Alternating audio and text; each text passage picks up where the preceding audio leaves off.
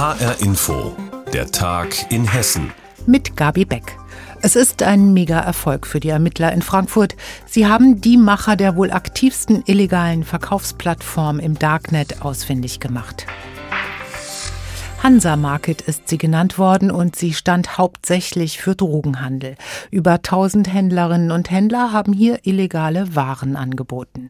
Die Generalstaatsanwaltschaft Frankfurt hat nun Anklage erhoben gegen die mutmaßlichen Betreiber.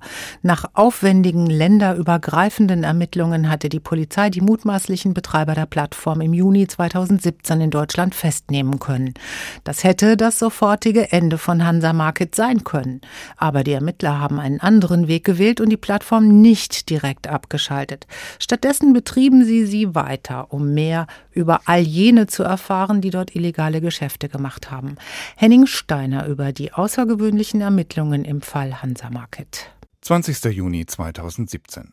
Um Punkt 12.10 Uhr stürmen bewaffnete Spezialkräfte der GSG 9 der Bundespolizei zwei Wohnungen in Köln und bei Siegen.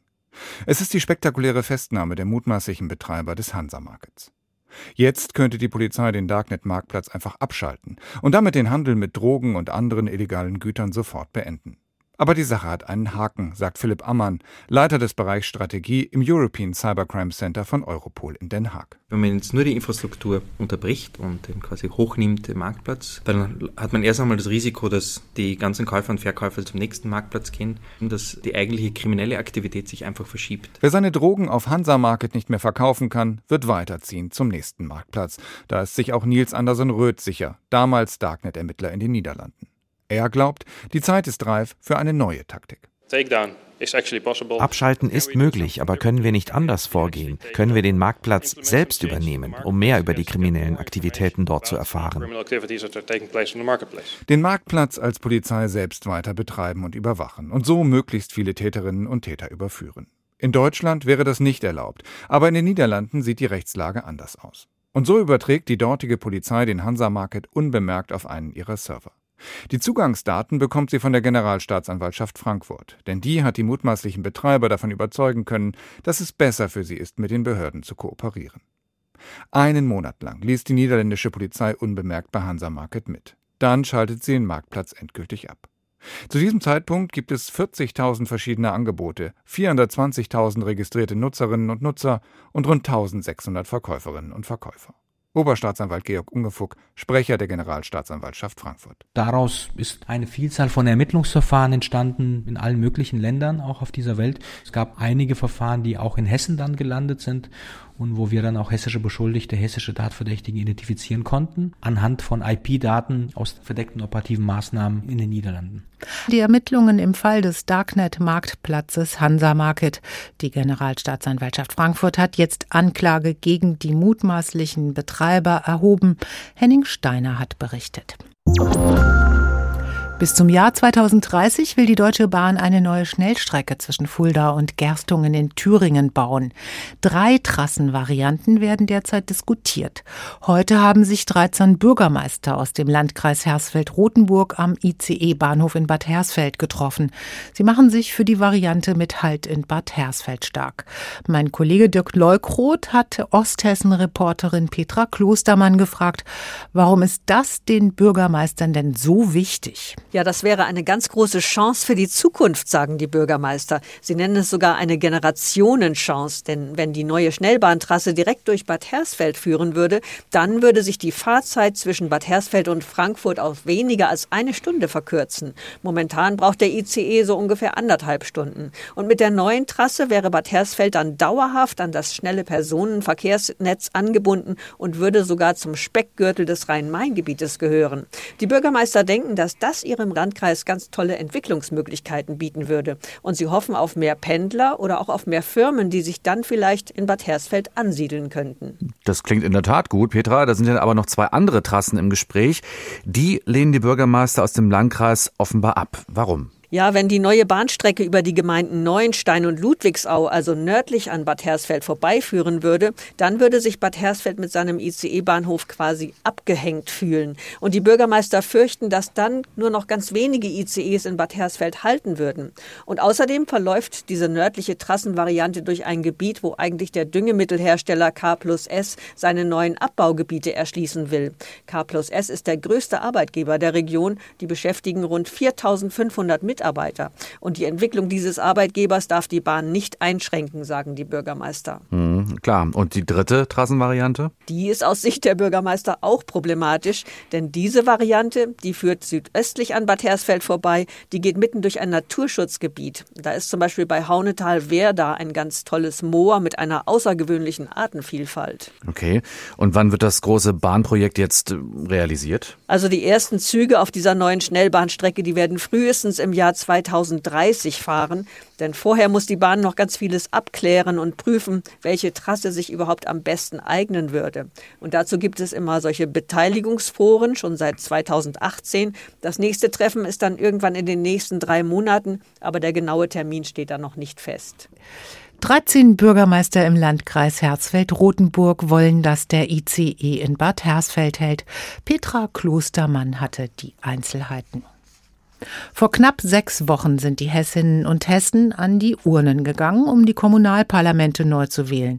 Und wie das immer so ist, gab es in der ein oder anderen Stadtverwaltung mächtige Veränderungen. Da müssen Koalitionen neu gefunden werden und Schwerpunkte ausgehandelt werden.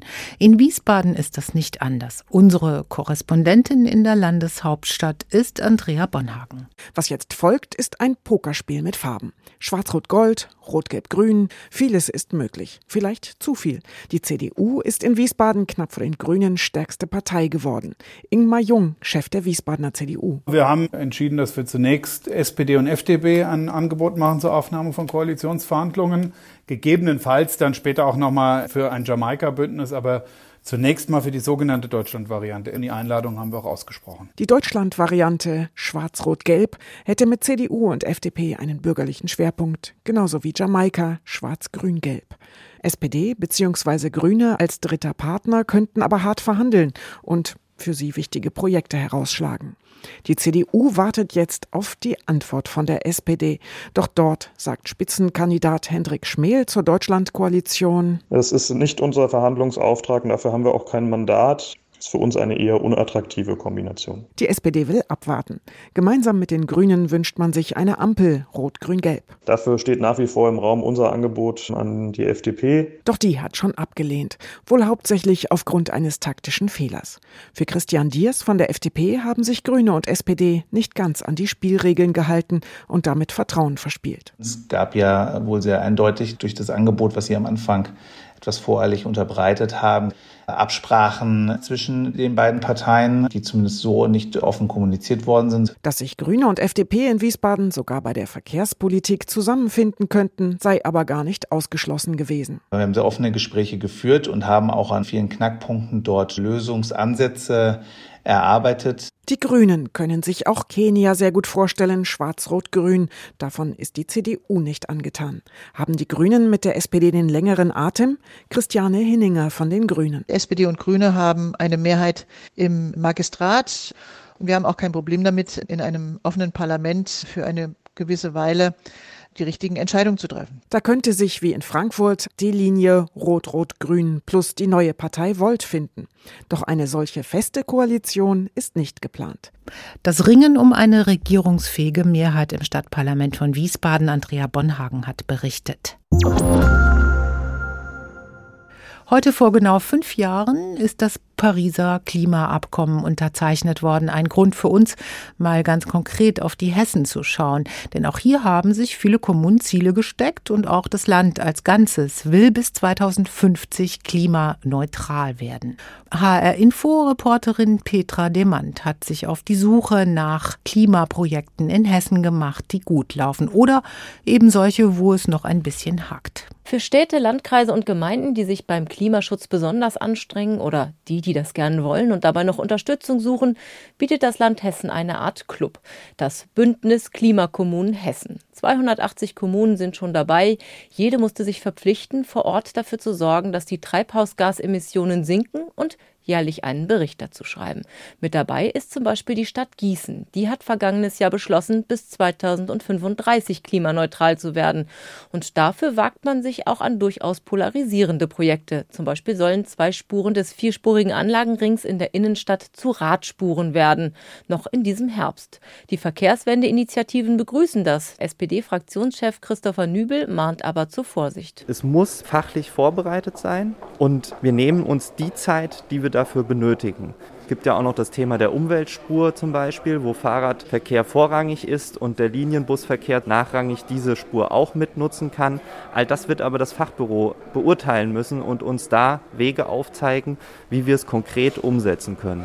Das war Anfang März. Jetzt, nach der Kommunalwahl, sind in Gießen die Grünen die stärkste Kraft. Da dürfte es vermutlich eher schneller als langsamer mit solchen Projekten vorangehen. Auch in Darmstadt sind im Laufe der letzten Monate immer wieder neue Radwege entstanden. Auch Fahrspuren für den Kfz-Verkehr sind dafür zumindest probeweise weggefallen. Die Stadt setzt außerdem auf Photovoltaikanlagen. Auch sie will 2035 klimaneutral sein. Björn Schulz von der Initiative Klimaentscheid ist trotzdem skeptisch. Die Darmstädter Klimabilanz zeigt, dass wir mit dem Tempo gerade erst 2070 klimaneutral werden. Damit 35 Jahre zu spät und das 1,5 Grad Ziel erreichen wir damit auch nicht. Im Kreis Bergstraße versucht man mit Wasserstoff die Emissionen runterzuschrauben. Anfang des Jahres ist der hessische Landkreis der Wasserstoffmodellregion Rhein-Neckar beigetreten. Mit dem vom Bund geförderten Programm soll eine integrierte Wasserstoffwirtschaft geschaffen werden. Erzeugung, Verteilung, Speicherung und natürlich die Nutzung, alles in der Region. Bernd Kappenstein Hoppenstein, Wasserstoffexperte der Metropolregion Rhein-Neckar. Um den größten Effekt für das Klima zu erzielen, streben wir den Einsatz von grünem Wasserstoff an. Vorzugsweise wird dieser Wasserstoff über Elektrolyseure produziert, und zwar in der Regel aus erneuerbarem Strom wie Windkraft und Solarenergie. Ob ausreichend Strom aus erneuerbaren Energien für diese Elektrolyseure vor Ort gewonnen werden kann, damit das Ganze auch wirtschaftlich läuft, das wird gerade noch untersucht. Zu wünschen wäre es, denn die aktuellen Prognosen für das Land Hessen sind, ich sage mal, verbesserungswürdig. 2020 ist Hessen um ein Prozentpunkt am Ziel vorbeigeschraubt. Für 2025 sind schon vier Prozentpunkte zu wenig prognostiziert. Für Hessens Ziel, bis 2050 klimaneutral zu werden, sieht's schlecht aus. Hessen schafft wohl kaum sein ehrgeiziges Klimaziel im Jahre 2050. Petra Demand hat nachgehakt. Und das war der Tag in Hessen mit Gabi Beck. Den finden Sie auch auf hrinforadio.de.